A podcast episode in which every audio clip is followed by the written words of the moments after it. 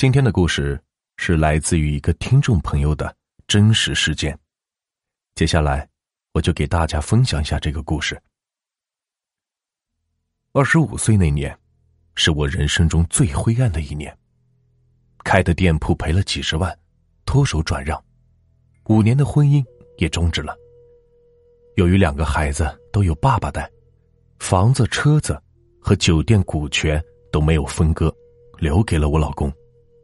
他帮我承担二十五万的负债，我自己承担三十一万的负债。就这样，一个人带着几十万的负债去了外省工作，准备一切从新开始。在一次机缘巧合下，我认识了一个做博彩的人，在高利润的诱惑下。自动忽略了高风险，想着自己欠了这么多钱，有什么好怕的，就果断的答应了。没过多久，就和同学一起去了国外。路上听负责人说，那边的办公地点是租的一栋别墅，一楼吃饭，二楼休息，三楼办公，四楼有健身器材，旁边还有露天的游泳池。我们一行人。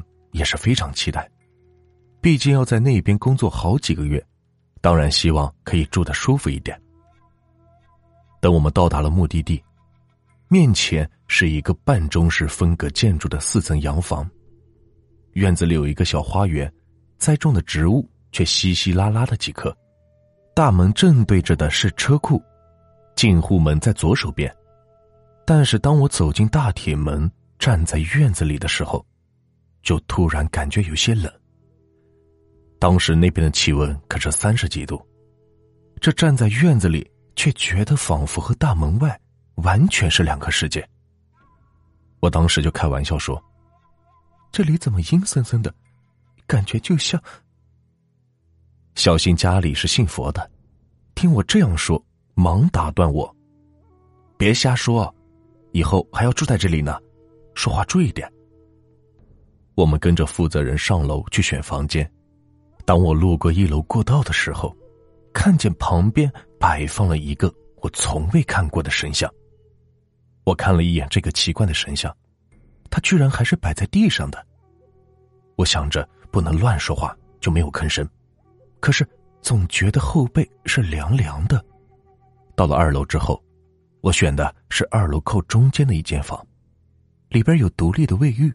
床和衣柜都是红木的，梳妆台却是欧式的风格。床边有一个大窗户，但是窗外有几棵不知名的植物半遮掩着，以至于下午两三点钟的时候，房内的光线却不好，还需要开着灯。选好房间后，就开始打扫卫生、整理床铺。等收拾妥当后，在附近的一家餐厅吃了一顿饭，就各自休息了。毕竟高铁、飞机、的士的各种换乘，大家都累了。到了晚上睡觉的时候，我总是不能进入深度睡眠状态，一直是迷迷糊糊的，感觉是冷飕飕的。这第二天起床时，依然觉得很累很困。我的同学当时就说，我应该是认床，适应几天就好了。可是，只有我自己知道，我并不是认床，只是觉得不安心。所以一直都是浅眠状态。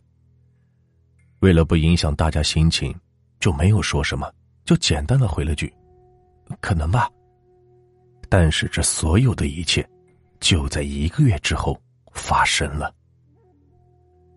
那天和往常一样，和最后一个玩家说完晚安后，就下线关闭电脑，和大家闲聊一会儿，都各自下楼准备休息了。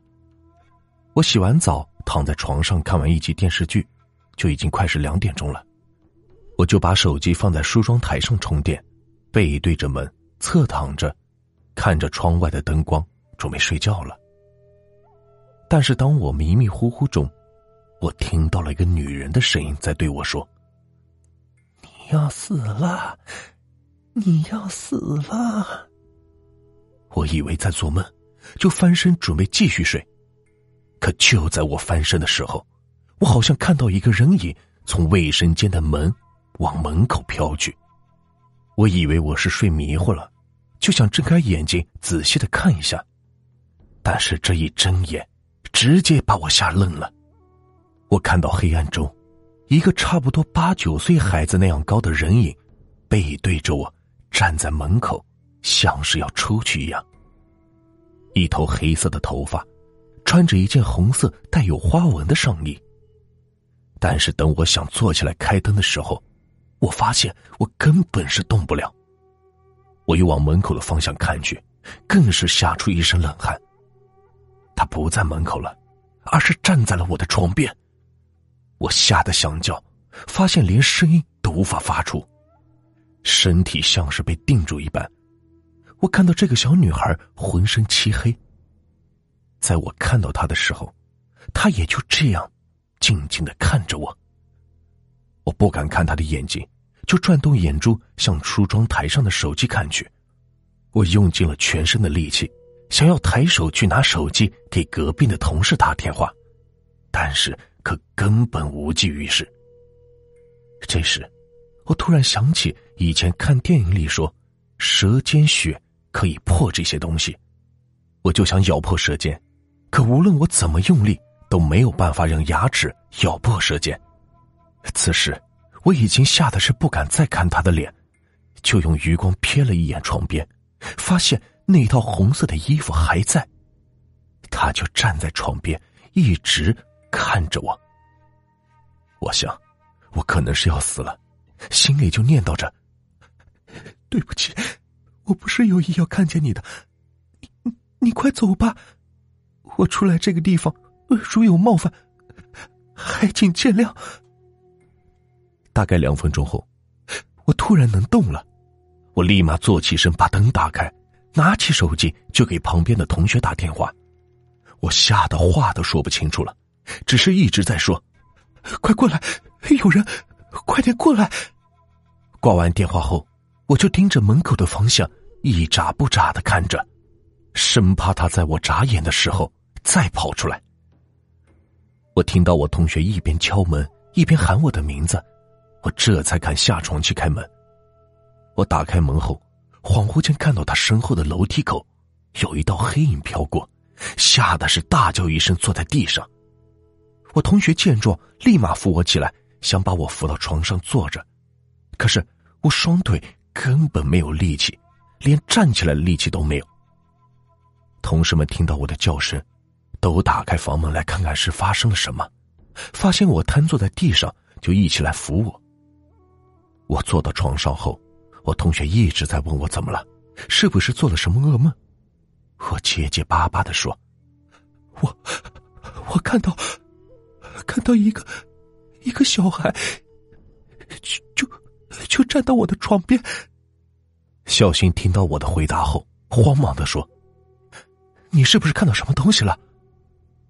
我回应了一声，他掏出手机点了几下后，就听到手机里播放的是佛教的音乐。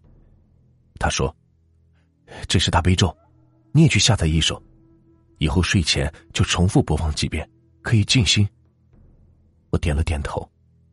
同学说：“好了，你们都先出去吧，他衣服都汗湿了，我扶他去洗个澡，清静一下。”洗完澡后，我俩坐在床上，他问我。你看见什么了呀？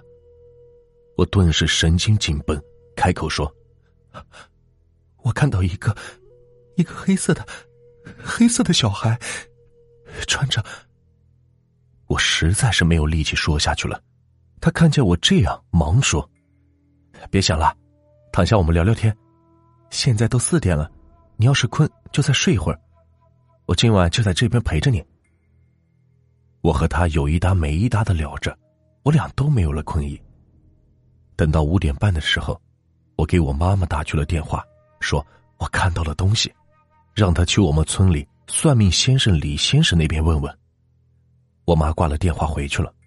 差不多半个小时后，我妈打来电话说：“我让李先生接电话，你和他说说。”我把事情的经过结结巴巴的说了一遍。李先生说。你是煞气低了，所以能看见那些东西。我这边给你破破，等你回来，我给你写个符带着就行了。说罢，我就挂了电话。连续几天我都是不能入睡，一闭上眼睛就觉得房间里有人。几天下来，人就扛不住了。负责人说：“要不就让我先回家休养一段时间。”我买了机票，同学和负责人一起送我到机场。到家后，我就去李先生家，他说：“没事儿，你看到的应该是你的奶奶，她想你了，就去看看你。”我很不解的问：“为什么我看到的是个小孩的模样？”他说：“那些东西就是小孩般的样子。”我已经让你妈妈去奶奶的坟头烧过了，既然你回来了，就去烧烧吧。下午，我叫上我堂哥和我一起去给奶奶烧纸。堂哥还说：“奶奶，你别吓我妹了，她还小，你给她吓坏了咋办？你有啥事儿就给我说，你大孙儿我不怕，你别再去吓我妹他们了哈。”几天后，我听到国内的负责人说。国外的那个地方被当地警方抓捕了。我收到这个消息后，心里突然就释怀了。我想，奶奶一定是知道会有事情要发生，所以才来提醒我的，让我躲过一场牢狱之灾。直到今天，回想起那天晚上的经历，依然还是很害怕。但是，害怕之余，还有的是感谢。这个故事就结束了。如果你们喜欢我的故事，就请关注和订阅吧。接下来呢，我会带来更多好听有趣的故事。感谢你们的收听。